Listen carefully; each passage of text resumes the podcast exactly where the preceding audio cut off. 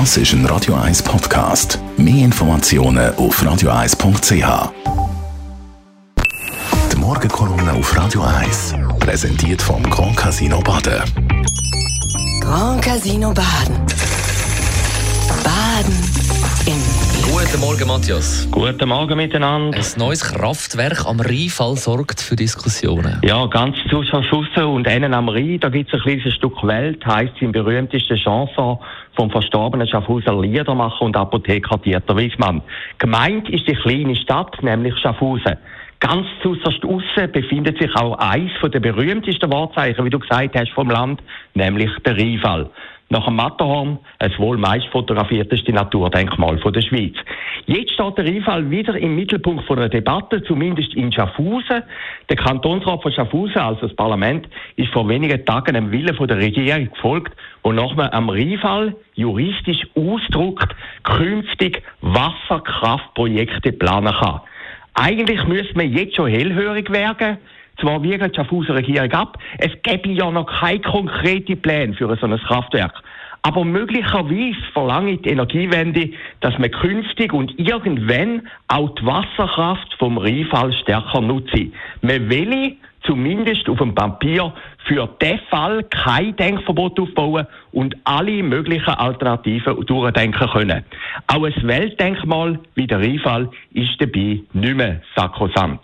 Die Idee dahinter ist ein Kraftwerk oberhalb vom Wasserfall, wo zumindest während der Nachtstunden ein Teil vom Rhein über die eigene Turbine fließen lässt und eben nicht mehr über den Rheinfall. Wie konkret das ist, weiß niemand so richtig. Doch möglicherweise hat die Schaffhauser Regierung bereits jetzt schon handfeste Pläne. Vor wenigen Jahren hätte es noch gewaltigen Aufschrei gegeben, doch jetzt ist die Opposition, abgesehen von ein paar Leserbriefen und Zeitungsartikeln, relativ ruhig. Im Schaffhauser Parlament hat es nur vereinzelte Opponenten gegeben, sogar die Naturschutzorganisationen verzichtet auf ein Referendum. Motto, man will wirklich einmal erwarten. Das ist höchst interessant, und auch ein bisschen alarmierend.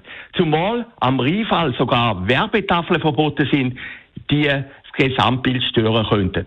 Doch es zeigt sich einmal mehr, je größer und auch dreister man anrichtet, desto kleiner wird der Widerstand.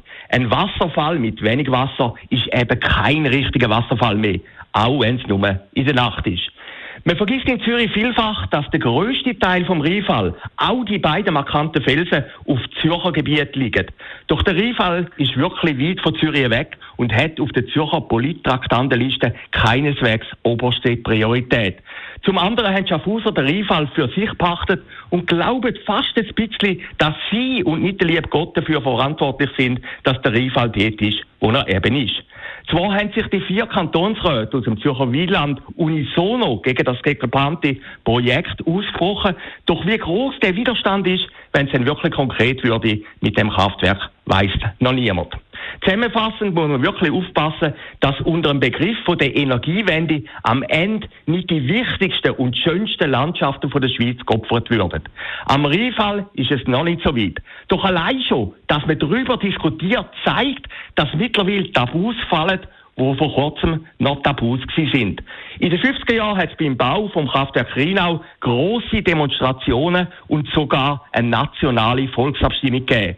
Durch den Aufstau vom Rhein ist damals die Fallhöhe vom Rheinfall um ein paar Meter reduziert worden. Jetzt hingegen ist es ruhig. Obwohl jeder weiß, ein Rheinfall ohne Wasser wäre am Ende kein Fall. Die Morgenkolumne auf Radio 1. Der Matthias Acker hat heute Abend wieder zu hören nach der 16 News in der Sendung Shortlist. Rudi Noser ist einer der Namen, wo wir darüber reden. Der Zürcher FDP-Ständerat kandidiert 2023 nicht mehr. Dann Alex Wilson, der Schweizer Sprinter, steht ja wegen Doping vor der Disziplinarkommission von Swiss Olympic. Und André Beschier, der Konzertveranstalter, die Legende, hat den Korb bekommen vom Mick Jagger.